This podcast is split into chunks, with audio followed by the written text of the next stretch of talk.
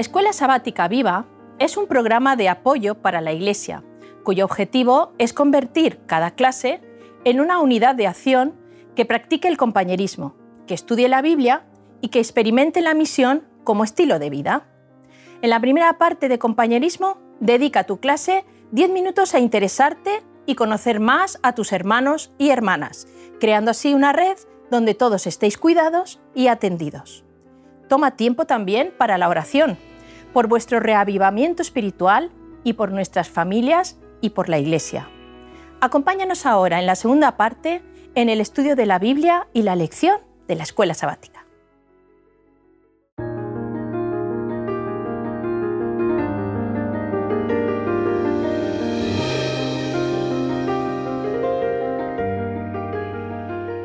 Bueno, nos volvemos a encontrar. Hola, ¿qué tal? Eh, alegría de nuevo, ¿eh? seguimos con un ambiente positivo. ¿Qué, ¿Qué, tal, ¿Cómo ha ido desde la última vez que nos hemos visto? Muy bien, sí, perfecto.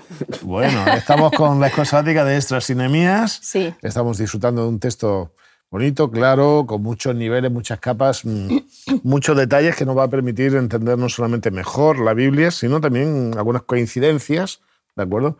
Con nuestra cultura, con nuestra religiosidad, ¿no? Sí. Esas enemías nos estamos dando cuenta que son textos en los que hay mucho de oficialidad, mucho de, cartas, de decretos, también hay de ayunos, de encuentros, de, reuniones con todo el pueblo y, de cartas por delante y cartas por detrás. Esto, esto merece una explicación. Eric, explícanos un poco cómo era ese entorno geopolítico de la época. Vale, muy bien. Pues eh, como, comentábamos la semana pasada, eh, este momento los israelitas están dentro del, régimen del imperio persa. ¿no? Y el imperio persa tenía una organización ¿vale? que, nos va a ayudar a, entender mucho mejor todo lo que vamos a leer a partir de ahora. Eh, como, todos los, como todos los imperios grandes, digamos, tenían un poder centralizado, que era el, el, del emperador, en este caso eran reyes, ¿vale? Pero eh, evidentemente, si nosotros vemos el territorio del imperio persa, el imperio persa era súper grande. Entonces era imposible que desde, desde la capital se pudiera gobernar todo. ¿Qué hacen? Dividen el imperio en provincias. Estas provincias eh, se le llama satrapías y el, ponen un gobernador en cada una de estas provincias, que es el sátrapa. ¿vale? Este sátrapa es el que responde directamente ante, ante el rey. De ahí viene la expresión que tenemos hoy en día de ser un sátrapa, ¿no? que, es, es una persona que, es, que, que vive a, todo lujo que, o que es muy, muy dictatorial y tal. Precisamente porque estábamos en un momento en el que el sátrapa era el, el gobernador y claro, muchas veces estas provincias estaban muy alejadas. Ellos tenían, que dar, tenían que dar información, pero había veces que daban la información que les interesaba y ellos eran los que gobernaban realmente. Eh, aparte de estos sátrapas, evidentemente las provincias seguían siendo muy grandes y luego ya había otros tipos de gobernadores y generales que se ocupaban ya de las cosas más locales. Y por último, en el tema de la información, eh, había unos agentes reales que, se, que iban pasando por las diferentes provincias y las diferentes localidades a forma de, confirmar ¿no? que lo que los sátrapas y las informaciones que le llegaban al rey eran verídicas y que se denominaban los oídos los ojos del rey. ¿vale? Em, esto va a ser importante cuando veamos cómo se comunica, tanto cómo se comunica el rey con Nehemías, como con Esdras, como con diferentes eh, personajes dentro de la historia, vamos a poder entender la importancia que tenían estas comunicaciones por este ambiente geopolítico. Eh, además, aparte de todo esto, Persia es una de las primeras civilizaciones que eh, utiliza una red viaria bastante estable, por lo tanto las comunicaciones eran bastante fluidas, ¿vale? Era muy fácil que un, que un mensaje llegara de un punto hasta otro, muy fácil en el contexto, es decir, tardaban días, semanas, dependiendo del lugar, ¿vale? Es interesante esto porque el, la mentalidad persa, a diferencia de, sobre todo la siria, que eran medio salvajes, ¿no? y un poquito menos los, babilonios, la mentalidad persa es una mentalidad que intenta que cada pueblo tenga su identidad, pero sin perder el control. Entonces ahí necesitan, eh, eso es una tensión, ¿no? Necesitan tener mucha información constantemente las vías, como bien decía Eric, es una de ellas, una buena comunicación. Ellos hacen una cosa que hasta entonces no era muy común, establecen una lengua común, que va a ser el arameo. Arameo es muy, gracioso, el arameo eran gente que eran, eran pequeños ciudades-estado, ahí en la zona norte de Israel, muy malos guerreros, pero muy buenos mm, escribas, ¿de acuerdo? Ellos, cada uno que llegaba, ellos decían, mira, perdemos la batalla, tú nos dominas, pero si quieres te llevo las, las cuentas y te llevo la historia. Todo poco a poco se fue extendiendo hasta que el arameo se convirtió en, en, una lengua oficial. Y va a haber un arameo oficial en esta época, ¿eh? que vamos a encontrar en, en, en estas epidemias. Que de hecho eso, eso nos, va, nos va, a ser la explicación de por qué en algunos momentos a los, al pueblo se le tenía que explicar la ley, porque la ley estaba en hebreo, en hebreo, y el pueblo había aprendido en todos los años que estaba en el exilio a hablar claro. el, el, arameo. Muy bien, que aunque son lenguas muy cercanas, ¿eh? sí. para, para, para que se entienda, al menos en el entorno de España, sería español catalán o español valenciano, ¿vale? Están muy cerca, pero hay mucha gente que son españoles que no entienden el catalán, ¿vale? Eh, Esther, un poco, el libro nos habla de conceptos de liderazgo que son muy interesantes, tanto en Estras como en Enemías. Esta semana hablamos de Enemías, pero hablamos de Estras, pero obviamente, de hecho, hoy día está de moda algunos libros que, eh, que se, son comentarios a Enemías, sobre todo, que hablan de liderazgo, ¿no? A sí. veces un poco exagerado porque no llega tanto, pero hablamos un poco en esta línea, ¿no? Bueno, pues es eso, lo que tú dices es interesante porque Nehemías, sobre todo Nehemías, pero también Esdras, se han tomado como ejemplos de líderes, ¿eh? líderes que, que, gracias a eso el pueblo de Israel pues eh, les siguió y consiguieron los objetivos que Dios quería para ellos.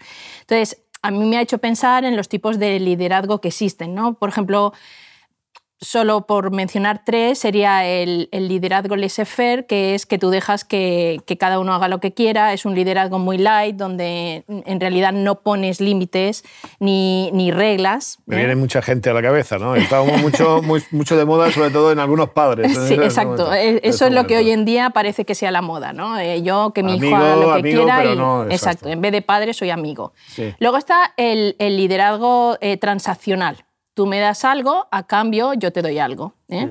Eso sería un poco pues, lo que pasa con los profesores, cuando en realidad no hay un buen liderazgo y es el típico profesor que todos hemos tenido. Tú estudias, yo te apruebo. ¿eh? No hay bueno, una... Es al orden del día, ¿no? Porque Claro. cualquier elemento de una empresa, lo que sea, tú rindes, tú trabajas, cobras a final Ya, de mes, exacto, más o menos. ¿no? Exacto. Sí. Y luego está lo que sería el ideal, que sería el liderazgo transaccional. Trans- transaccional. Transaccional no, transformacional. Ah, vale. Muy Es parecido, pero no es pero igual. no es igual. Y entonces el liderazgo transformacional lo que tiene son una serie de características que tengo aquí, que es, por ejemplo, carisma. Para ser un líder transformacional tienes que tener carisma, obviamente, para que la gente te siga, porque si no lo tienes no te van a seguir.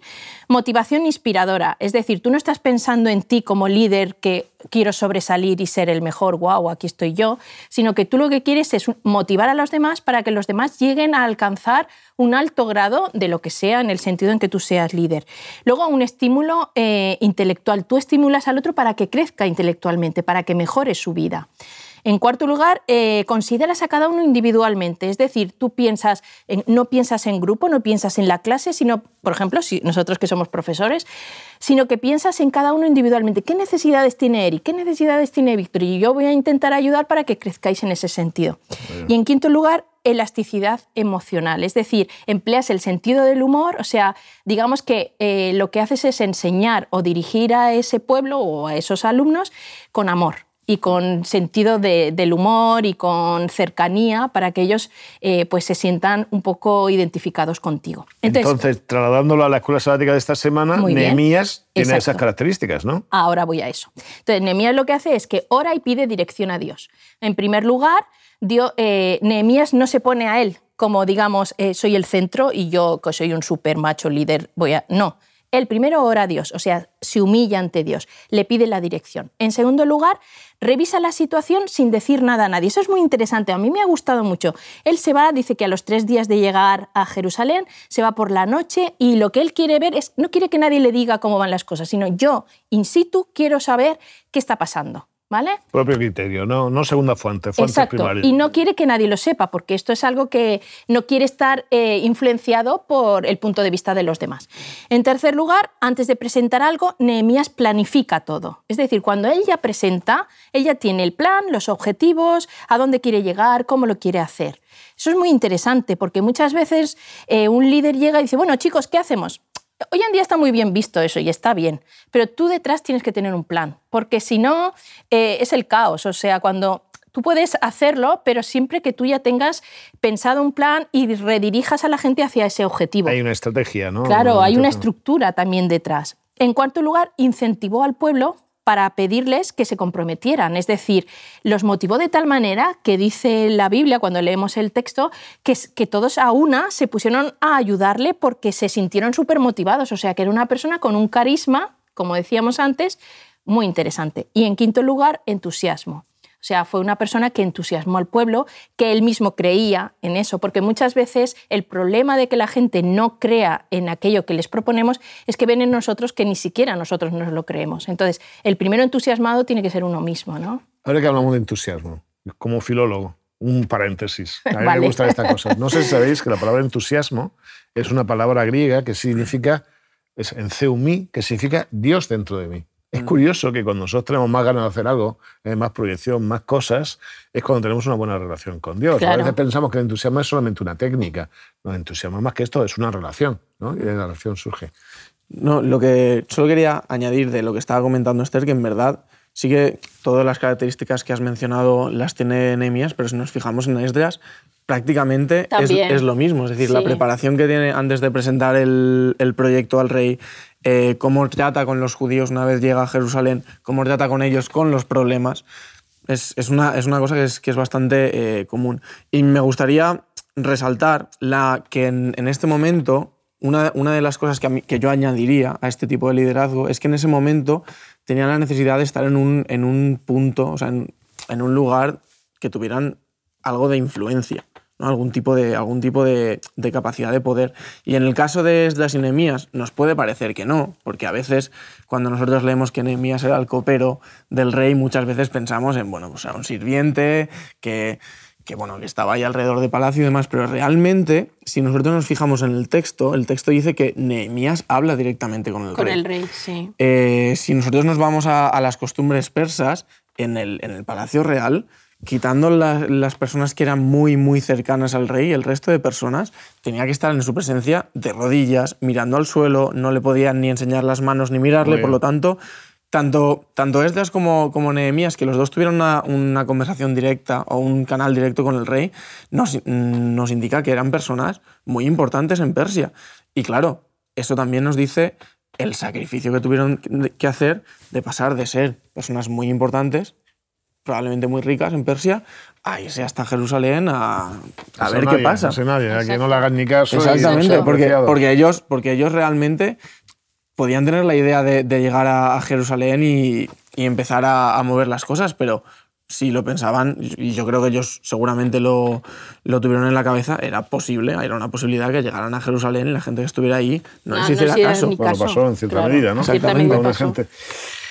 A mí me llama la atención varias cosas y positivamente con relación a lo que decís, con relación al liderazgo de ellos, que luego vamos a ver en su máxima proyección en Jesús. En Jesús El líder transformacional nato, que se preocupa por todo el mundo, que está mm. por todo el mundo, que capta, que crea una relación, va a ser Jesús y lo estamos viendo. Una cosa muy interesante, en Jesús lo que se va a ver es sentido de pertenencia, que eso es lo que yo creo que Esdras y Nehemías también tenían. ¿no? Ellos se sentían que pertenecían al pueblo de Dios, por eso no les cuesta volver, aunque dejaban un montón de cosas. Cuando tú te sientes que perteneces a un grupo determinado, eso te motiva mucho más, ¿no? Sí, porque el ideal está por encima de, las condiciones físicas o sociales que tú tienes alrededor. Eh, un par de cosas con relación, en este caso, por ejemplo, esta semana estudiábamos la oración de Nehemías. A mí me llama la atención la oración de Nehemías. Quiero deciros que es muy interesante por varias cosas. Primero, nosotros a partir de la destrucción de Jerusalén, que se llevan a gente de exilio, se va a desarrollar una dinámica que no vamos a encontrar tanto en textos anteriores, que es la dinámica del ayuno y la lamentación. Y después la petición. tenemos el libro de lamentaciones, un libro entero en, Jeremías, también el desastre fue muy grande, ¿no? Mm, Entonces el hombre que escribe ese libro. Pero vamos a ver tanto en Etre y Nehemías que esa mentalidad existe. O sea, sabéis que va a haber, cada época tenemos nuestra mentalidad. Por ejemplo, nosotros rehuimos mucho lo negativo, hablamos de la muerte, lo, eh, queremos ser siempre más positivos en nuestros procesos. En aquella época, por ejemplo, vamos a encontrar mucho que resuelven muchas cosas orando mucho, ayunando, y quiero explicar algún detalle sobre el ayuno que creo que puede ser importante, y reconociendo la situación. Vemos que en la oración Nehemías hace esto. Él se dedica y su oración va, a tardar en contestarse cuatro meses, ¿no? O sea, ni uno ni dos, va a estar mucho tiempo en ese proceso. Con relación al ayuno yo quiero decir una cosa para que la gente no se confunda, y mucha gente confunde. Nosotros a veces tenemos una mentalidad, un pozo de otras religiones que nos hace ver las cosas equivocas. El ayuno no es una obra que tú haces para que el Señor te bendiga con algo mejor. En la antigüedad el ayuno era eliminarte aquellas cosas que te hacían invertir mucho tiempo, ¿de acuerdo? Hacer comida, hacer fuego, era, no era encender como Claro. nosotros tenemos hoy día eh, o poner un- una cocina de inducción, era muchísimo trabajo. Entonces, cuando tú ayudabas, en realidad esa gente que estaba acostumbrada a comer menos que nosotros, en realidad lo que estaba era enfocándose. Claro. O sea, hoy día no nos diría ayuna o no diría "Ch, no te veas la serie del Netflix, ¿vale? Pégate una semanita sin y estás enganchado al teléfono, ¿no? De hecho, de hecho, con respecto a eso, en muchas otras religiones el, el ayuno se considera como un acto de purificación. Exacto, Claro. exacto. Un- Tú, tú eliminas, tu mente está tranquila, estás Estás en un, en, un, en un estado óptimo para poder pedir por- para poder comunicarte con, con Dios. Y la oración de Nehemías es muy bonita, que, que para mí es un tipo de liderazgo que es básico. Es decir, si yo quiero ser un líder transformador, tengo que ser transformado.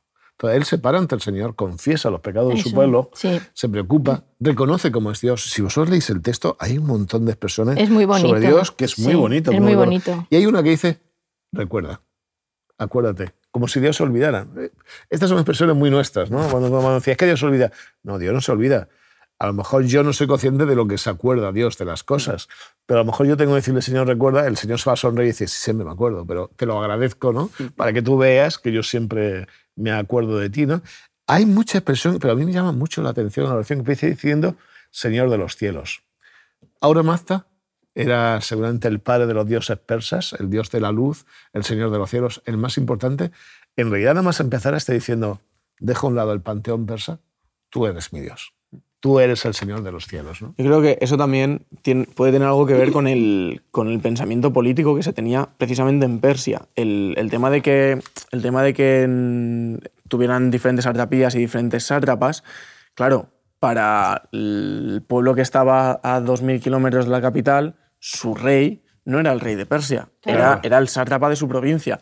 Por eso se referían muchas veces al rey de Persia como rey de reyes. Entonces yo creo que de ahí también viene un poquito eso de decir, Señor que estás en los cielos, de eres el Señor, El de todos los, señores. De todos los dioses. Exactamente. Muy bien. Yo quiero añadir una cosa que a lo mejor la gente mm, no lo tiene tan claro. Dice, bueno, ¿qué aprendió el pueblo? ¿Por qué el Señor se tuvo que llevar tan lejos? Es decir, todo por el desastre que fue aquello. ¿Qué aprendió a la vuelta? Pues hay algunas cosas que quiero decir que es interesante y que ya se nota en Nehemías desde el principio.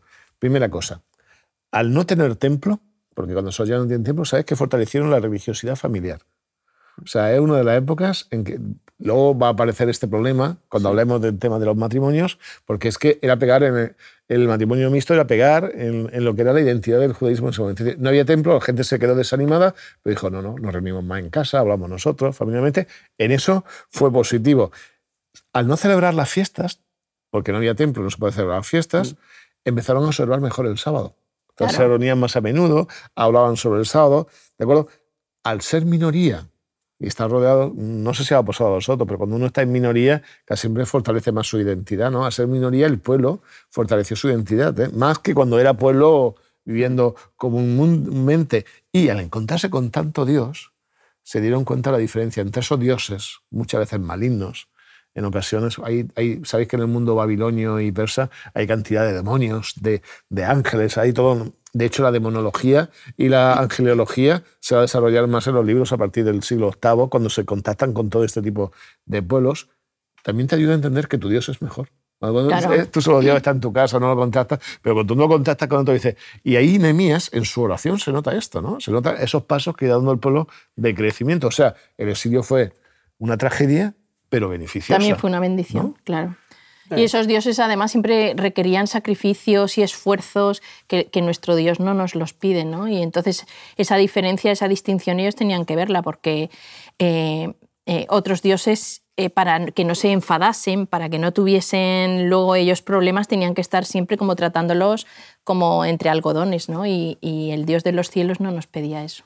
Hombre, no, no me atrevería a decir que, que es la razón por la, que, por la que hubo el exilio, porque evidentemente no, pero sí que es verdad que, que al final Dios utiliza los diferente, las diferentes situaciones para siempre sacar algo Positivo. Positivo. positivo. Es decir, aunque evidentemente el exilio fue una, fue una tragedia, al final, como, como bien dices, Víctor, eh, ayuda a fortalecer la identidad, que de hecho, de hecho lo vamos a ver después, cuando vuelven les cuesta mucho más mantener la identidad judía cuando están en libertad y cuando están en su casa que cuando están en tribulación y están sufriendo. Sí, y de hecho, no, bueno, no, yo creo que esto es universal, ¿no? De hecho, a todos nos pasa, ¿no?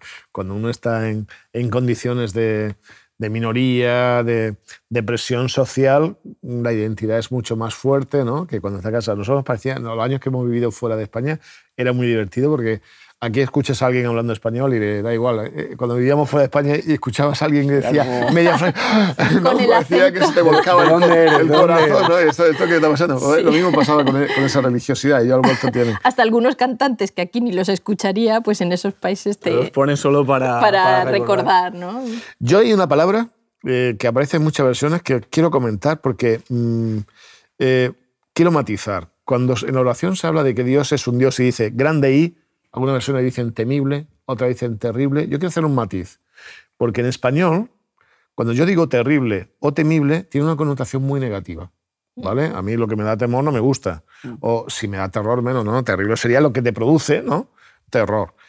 Y he observado que en español la mayoría de las versiones dicen esto. Sin embargo, el mismo texto de la oración de, de Nehemías que tenemos en Nehemías, cuando uno está leyendo el final de la oración, el mismo verbo que se usa cuando antes se ha dicho terrible, se dice honrar o respetar. Mm.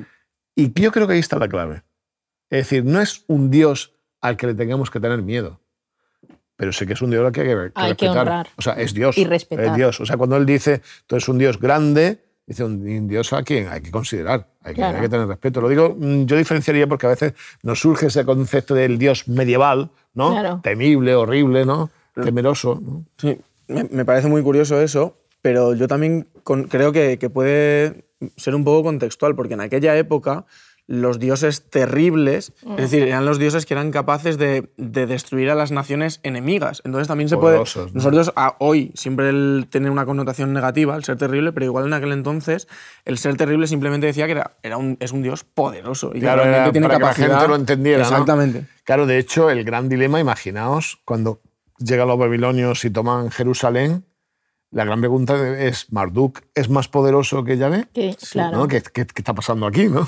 Que es, hay, incluso hoy día hay religiones que cuanto más grande es el templo, más grande es tu Dios, eh, es, más, es más verdadera la religión. ¿no? Entonces, Uno se va a ciertos países y dice, "Hostia, qué templo, ¿no? Qué barbaridad. Pero es que, claro, así manifiestan también la grandeza. ¿no? So- eh, son como visiones. Pero sí- yo sí que quisiera matizar que en el mismo texto, incluso, cuando te está diciendo terrible, un poco más adelante dice, respétalo, ¿no? Honralo. ¿no? Es decir, es la misma raíz, es la misma palabra. O sea, que está más en la connotación, si bien es poderoso y grande y que la gente tiene que saber que es Dios, no es un Dios que, que quiera que tengas miedo, ¿eh? Por tener miedo.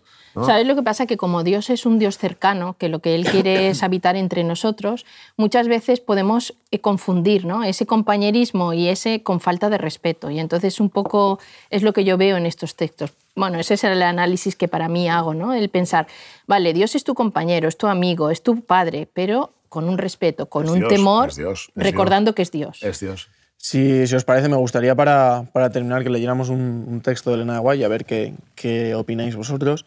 Dice, eh, la facultad de orar como oró Nehemías en el momento de su necesidad es un recurso del cual dispone el cristiano en circunstancias que otras formas de oración pueden resultar imposibles. Los que trabajan las tareas de la vida, apremiados y casi abrumados de, de perplejidad, pueden elevar a Dios una petición para ser guiados divinamente. Cuando los que viajan por mar o por tierra se ven amenazados por algún grave peligro, pueden entregarse así a la protección del cielo. En momentos de dificultad o peligro repentino, el corazón puede calmar por ayuda a aquel que se ha comprometido a acudir en auxilio de sus fieles creyentes cuando quiera que le invoquen.